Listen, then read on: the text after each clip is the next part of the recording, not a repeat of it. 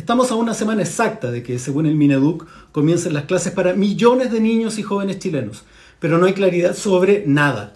El gobierno del presidente Piñera, que había prometido en su campaña electoral que los niños serían primero, se ha olvidado completamente de ellos. Unos dicen que se iniciarán las clases de forma presencial y otros que de forma mixta.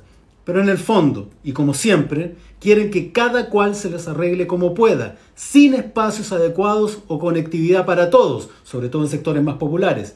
Mientras tanto, de lo que se ocupan en este gobierno es de pelear con los profesores, acusarlos de vagos, que no quieren trabajar, etc. Tuvieron casi un año para organizar la vuelta a clases, para dialogar, para prepararse, pero no, se preocuparon más de pelear, de tratar de imponer su ideología mercantilista o ponerla en contradicción entre trabajo y salud, cuando ambas cosas van de la mano, como saben todos los trabajadores de este país.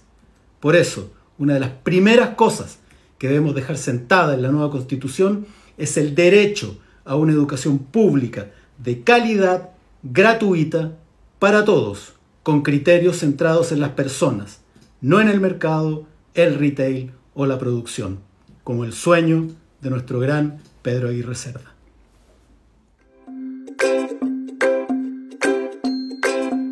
Jorge Baradit, constituyente.